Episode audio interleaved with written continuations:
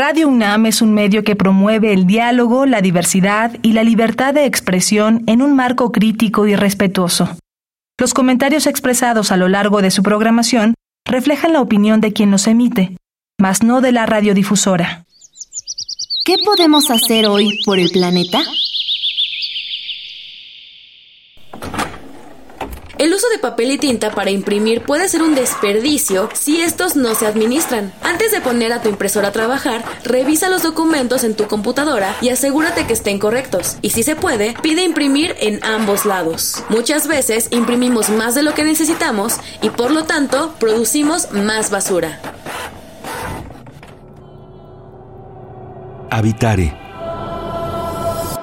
Hola, ¿qué tal? Ecófilos y ecófilas, bienvenidos a la transmisión de Habitare, Agenda Ambiental Inapasable. Yo soy Mariana me da mucho gusto saludarles y sobre todo me da gusto estar acompañando como cada semana a la doctora Clementina Equiwa. ¿Cómo estás, Clement? Muy bien, Mariana, muchas gracias.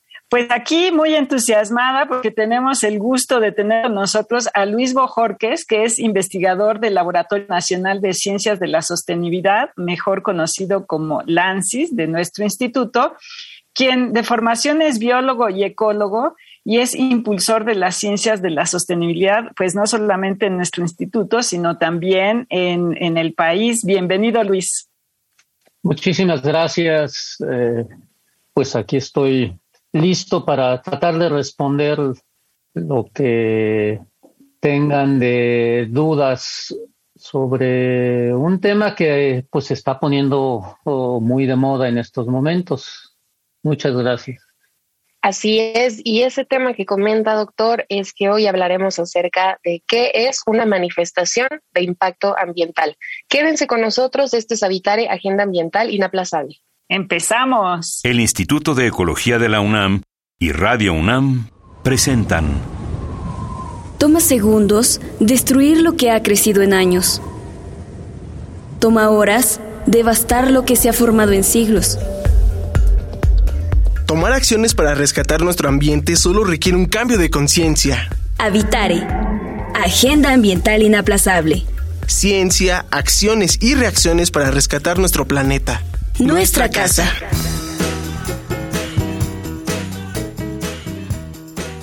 Qué gusto que continúen con nosotros en esta transmisión de Habitare. Al iniciar, les comentábamos acerca del tema que bien decía nuestro invitado, el doctor Luis Bojorques, se está poniendo de moda y Clemen es que hoy vamos a hablar acerca de qué es una manifestación de impacto ambiental. De entrada, Clemen, ¿tú qué responderías a esta pregunta si, si te la hiciéramos directamente? Bueno, pues ya me da miedo contestarla yo directamente porque eh, eh, pues es, una eh, idea compleja que implica el trabajo de muchos expertos para estimar qué tan adecuado o no puede ser un proyecto a gran escala, como puede ser un aeropuerto o, el famoso tren Maya y que se tiene que saber cuál, qué impacto puede tener en el entorno. Y bueno, indudablemente Luis lo va a explicar mil veces mejor que yo. A ver, Luis, eh, tú ayúdame, por favor. Sí, cómo no. Sería bueno irnos un poco al pasado para ver de dónde viene la idea, el concepto de manifestación de impacto ambiental mía. Eh, y recalco el término manifestación. La mía eh, tiene su origen como idea en los Estados Unidos en 1969, que se ingresa en la legislación ambiental americana dentro de un famoso documento que se, que, se conoce en el medio como NEPA, National Environmental Protection Act, que es un decreto de protección ambiental nacional. Y ahí se establece el requisito de hacer la manifestación de impacto ambiental, que es el medio por el cual un promovente de un proyecto, ya sea público y privado, presenta una declaración, una manifestación ante el gobierno de los posibles impactos ambientales que generará su proyecto, plan, programa, su iniciativa. Pero fíjense estamos hablando de 1969. Ya para cuando pasamos a la siguiente década, un año después, pero para 1900, eh, principios de los 70, comienzan a desarrollarse los primeros métodos para hacer esta manifestación.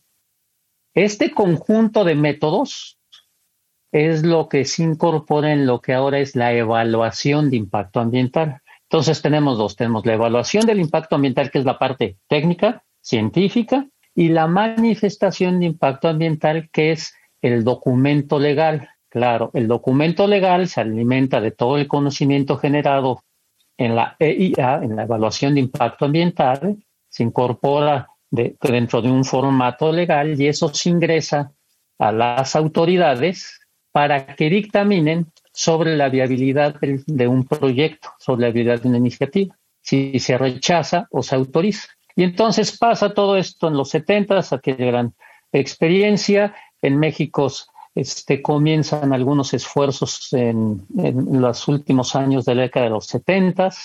Este, había una subsecretaría de protección ambiental en aquellas épocas, hacen los primeros esfuerzos, hasta que en el 88 ya se, ya se incorpora en la Ley General del Equilibrio Ecológico y la Protección al Ambiente, la, la famosa LEGEP, y ya queda establecido legalmente como un requisito para la aprobación de proyectos. Y de ahí se derivan ya una serie de instrumentos normativos, o sea, la guía, cómo se hace una evaluación de impacto ambiental, cuáles son los etcétera, y de ahí continuamos avanzando hasta la época actual. Pero hay una cuestión, creo que también muy importante. No es una manifestación que se hace de espaldas a la ciudadanía. En la teoría y en gran parte de la práctica, es un instrumento que abre espacios a la, a la, a la opinión pública. Porque el concepto detrás de la manifestación de impacto ambiental, fíjense, es una manifestación, quiere decir, voy a dar a conocer los posibles impactos para que la ciudadanía opine. Y en su caso, si eh, exija, le explicas una explicación mayor acerca de los posibles impactos que, que generaría un proyecto. Doctor, ahora que habla acerca de eso, de la participación que tienen las personas para este tipo de conocimiento, que además es a la larga, ¿no? Porque muchas veces el impacto puede ser a lo mejor medido en algo físico, no sé qué tal en árboles, creo que es algo de lo más evidente a veces que las personas obviamente pueden ver, pero para conocer estos impactos que tiene en el medio ambiente, relacionan a la salud de las personas en muchos de los casos. ¿Cómo es posible eh, que alguien, a lo mejor que no conozca mucho del tema, pero se interese, a lo mejor pueda comenzar a conocer que este impacto es a la larga? Porque ese solamente hay o se hace una bronca, por decirlo de una manera, cuando es un impacto inmediato, pero a la larga creo que son temas que se van perdiendo un poco. Sí, esto es muy, muy, muy, eh, muy importante y eh, lo que lo que menciona, porque es decir, un ciudadano, para hablar de la ciudadanía se dice fácil, pero un ciudadano con su vida cotidiana, ¿cómo puede participar en un, en un proceso que supuestamente para emitir opinión, sobre todo que, que es este la evaluación de impacto ambiental es un, un proceso este, muy técnico. Eh, entonces hay distintos papeles que juegan las, eh, eh, los distintos grupos sociales. Por lo general, eh, las organizaciones no gubernamentales, las, organizaciones de la sociedad civil juegan un papel importantísimo en movilizar la, la opinión pública al respecto de proyectos que son controversiales. Pero bien, en términos generales, hay que entender lo que es un impacto ambiental eso se oye como muy ajeno a, la, vida cotidiana. Un impacto ambiental, pues el ambiente, eso sugeriría que está fuera de uno, está más allá, es en el monte, es en, sitios alejados. Este, pero si interpretamos un poco más ampliamente el término impacto ambiental, este, podemos reconocer que del ambiente se derivan este, todos los medios de vida que tiene la sociedad. Es algo en lo que estamos inmersos. Entonces, una afectación, un cambio en el ambiente se traduce en una alteración del bienestar de las personas. Y esto es eh, importantísimo, este, verlo de esta manera. Eh, porque si no es algo que ocurre a los animales, a las plantas, pero no le ocurre a las personas. Y no, de lo que estamos hablando son cambios en el bienestar eh, nuestro por acciones, obras, proyectos de terceros. Y por eso eh, en la legislación se protege el derecho de los ciudadanos a opinar, presentar inconformidades acerca de proyectos que pueden afectar nuestro bienestar y que se nos demuestre que en caso de que se afecte el bienestar, no, esa afectación va a ser mitigada, compensada, resarcida de alguna manera. Ok, y bueno, eh, hay, hay, aquí como muchas abstracciones, ¿no? Eh, ¿Cómo se hace una, una mía? A lo mejor eh, es buen momento como para describírselo al público, porque pensaría uno que hay que ir al campo, pero también hay que tener materiales en computadoras, ¿no? Hay, tener, hay que tener la capacidad como para hacer estas estimaciones a futuro, ¿no? A lo mejor, no sé, 50 años. ¿Cómo, ¿Cómo sucede todo este proceso? No es trivial de ninguna manera. No, no, y, claramente es, este, es difícil hacerlas. Es, es, técnicamente complicado. Eh, eh, sin entrar en los en, detalles técnicos que no tienen ningún caso, pero eh, eh, y hay niveles también que hay, que saber. Hay este, eh, si hablamos de un proyecto muy, muy grande, es mucho más complicado que son proyectos parciales. Pero veamos que, eh, que, como típicamente sucede un, un, proyecto de estos, cuál debería ser una manifestación de impacto ambiental en lo ideal, cómo se debería proceder y cómo se, este, que qué problemas hay en la práctica. ¿no?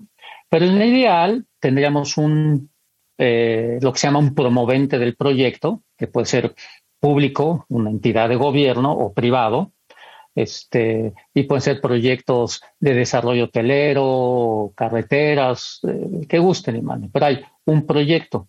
En el ideal ya debería haber una concepción del proyecto, no totalmente terminada, pero sí una idea de lo que se va a hacer de tal manera que uno podría encontrar en ese nivel de planeación todos los elementos que uno necesitaría para evaluar técnicamente eso que llamamos impactos ambientales. Eh, entonces hay toda una parte que es técnica, que hay que describir el suelo, el ciclo hidrológico en la región, el balance hídrico, este, la flora, la fauna, en fin, todos una serie de componentes ambientales eh, para determinar con técnicas eh, lo que la ley denomina la integridad funcional de los ecosistemas. Sin entrar en la discusión de la ciencia de la ecología, de la integridad funcional, sino el término este, normativo, el término legal. Este, y las capacidades de carga de los ecosistemas. Pero esto relacionado a cómo eso afecta la vida de las personas, el bienestar de las personas. No hay que confundir una cosa muy importante en, la, en esto en México. La administración pública en México está sectorizada. Entonces, la manifestación de impacto ambiental se encarga de evaluar todo lo que legalmente es ambiente. Las afectaciones sociales no forman parte de la manifestación de impacto ambiental, son de otro instrumento. Eso por, constitucionalmente es como está este, organizada la administración pública. Ahora, hay, hay un aspecto, digamos, llamémosle socioambiental, porque estoy relacionando ese cambio en los ecosistemas, en el ambiente, el cambio en el agua, el suelo, las especies, en cómo afecta ciertas actividades humanas, ciertas actividades de la sociedad. Y para esto hay todo un paquete de técnicas. Ahora bien, como todos pueden intuir, este es un proceso sumamente incierto. Hay grandes fuentes de incertidumbre en este, este proceso de evaluación. Y entonces, eh, lo que en el ideal uno debe hacer es identificar lo que podríamos denominar como las vulnerabilidades del sistema, del sistema ecológico, del sistema ambiental, si gustan llamarlo ambiental, también se podría llamar así, para que esas grandes vulnerabilidades, una vez detectadas, aplicar los mecanismos de mitigación, compensación, prevención, etcétera, para que esas vulnerabilidades del proyecto no, no ocurran en el futuro. Doctor, y esto que nos está mencionando me pone a pensar que muchas veces cuando la población o ciertas poblaciones se manifiestan en contra de algún tipo de proyecto, de alguna modificación, eh, como usted bien decía, a veces lo consideramos muy lejano, ¿no? En la naturaleza, algo que no nos afecte y se ve que esa relación en realidad es más cerca de lo que pensamos, es más estrecha. Y creo que una de las principales... Eh, intenciones que tienen las personas, por ejemplo, que se atreven a manifestarse o estar en contra de ciertas afectaciones a ese entorno, lo hacen desde esta mirada de lo sostenible, ¿no? Y pensando justo en las mías, me gustaría saber cuál sería entonces la visión de hacer estas eh, manifestaciones en todo a que no afecte, digamos, ninguna de las áreas que a la gente por más le, le preocupa, que muchas veces suele ser lo económico, ¿no? Pero pues también que sea eh, algo que no dañe más de lo que ya se está dañando el medio ambiente. Sí, ese es, ese es el punto. ¿Cómo, cómo, ¿Cuál es la utilidad en el ideal? Estamos hablando todavía en lo ideal, todavía no entramos a grandes barreras que existen en la práctica y que, y que tenemos que hacer mucho trabajo para superarlas. Pero vamos a ver. Eh, Supongamos que tenemos promoventes, inversionistas racionales y razonables. Racionales es que no van en contra de su propio beneficio y razonables que no van contra el derecho de los otros. Y supongamos que los grupos sociales también son racionales y razonables. Cuando la gente o la ciudadanía manifiesta ciertas preocupaciones u oposiciones, es cuando se debe escuchar cuál es la fuente de esa, de esa, este, de esa inconformidad. Para esos temas, tratarlos en la manifestación de impacto ambiental, porque lo que, está, lo que estamos viendo son conflictos, tengan conflictos ambientales. Un conflicto ambiental es este desacuerdo por cuestiones concretas, que puede ser afectación al agua, afectación a la atmósfera, afectación al paisaje, en fin, toda una serie de preocupaciones que son de materia ambiental, pero afectan a las personas. Y cuando estas personas, eh, eh, en su uso, eh, usando legítimamente sus derechos, este, los manifiestan de alguna manera, eso es lo que el tema de este, que, más importante a tratar en la manifestación de impacto ambiental. Ahora, si esto se hace bien, lo que logras con la manifestación de impacto ambiental es encontrar la ruta del conflicto mínimo a un proyecto. Lo que buscas es despejar los conflictos para que el proyecto, en lugar de estar en contra del bienestar de algunos, porque en lugar que haya perdedores y ganadores, que se maximice la ganancia en el bienestar con el proyecto y se compense con justicia aquellos eh, casos en que resulten afectados por los inevitables impactos ambientales que cualquier obra, este proyecto eh, tiene. Y entonces resulta que si se trabaja bien con la manifestación de impacto ambiental, es un instrumento de diálogo, de diálogo organizado, con datos, es, es muy interesante. Claro, eh, eh, eh, es muy importante, pero también es, es muy interesante porque a pesar de que es eh, un, un, instrumento en el que, que existe desde hace años, de repente a mí me da la impresión que la gente no se entera cómo se puede manifestar o en qué momento se puede manifestar, ¿no? A veces los proyectos llegan como rumores, ¿no? Aquí van a hacer algo, aquí van a hacer tal otra cosa, y no hay esa oportunidad eh, inicial para manifestarse. Sí hay una oportunidad al final o en algún punto posterior para manifestarse, ¿Cómo funciona esta, esta participación de la ciudadanía en las mías? Bueno, una vez que se termina el trabajo técnico la la, y se prepara la manifestación, el manifiesto de impacto ambiental, la declaración, esta se ingresa a la autoridad, a la Semarnat. Y la, la Semarnat tiene que este, dictaminar acerca del proyecto. En ese lapso, una serie de días, etcétera, este, se puede solicitar la consulta pública al proyecto y esa se tiene que realizar por ley.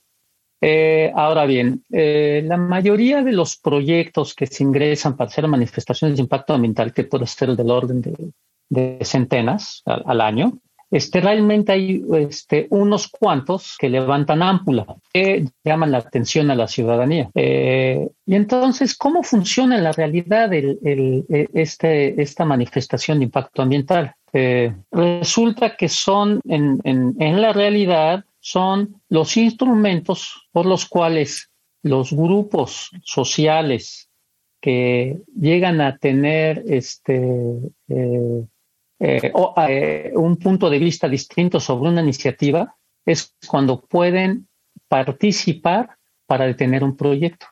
Todavía están a tiempo, ¿no? En este momento. Y es su derecho. Mm.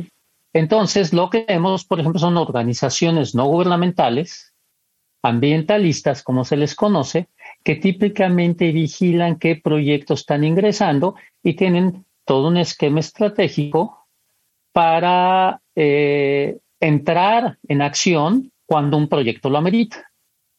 No todos los proyectos ameritan un, este, un, trabajo de ese tipo. Digo, sería imposible. También es, es, demasiado, es abrumador este, la cantidad de cosas que suceden en un país.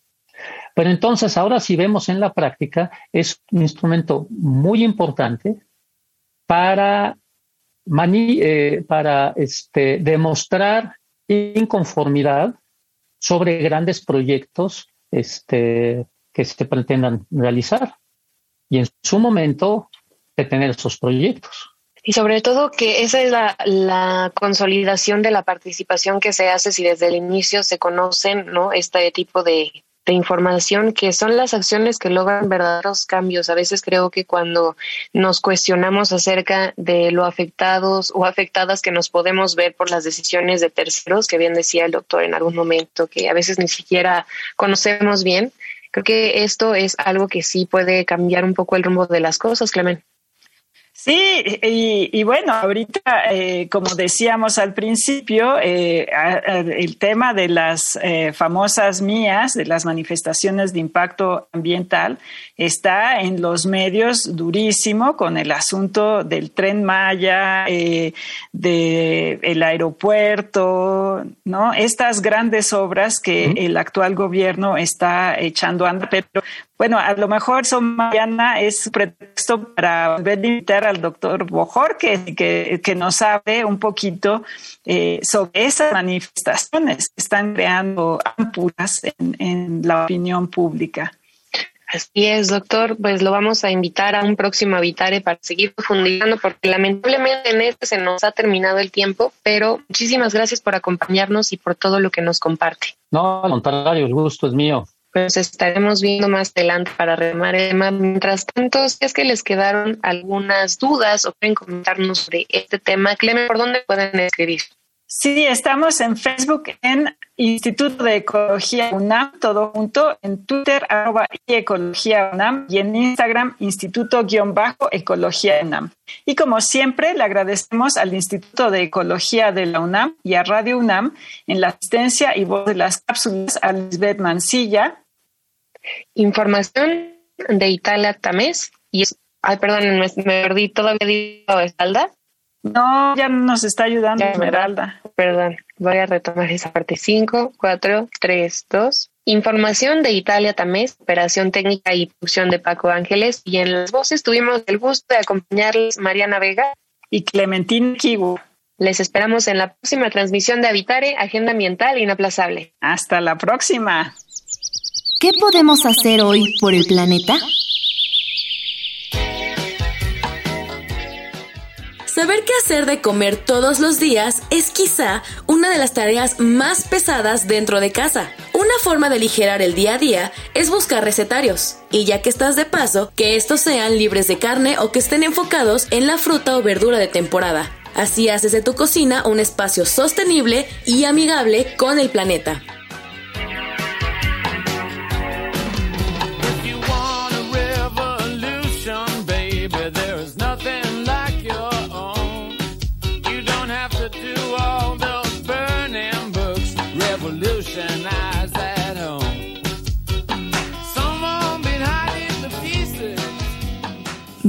Visita ecología.unam.mx para obtener más información sobre el tema de hoy.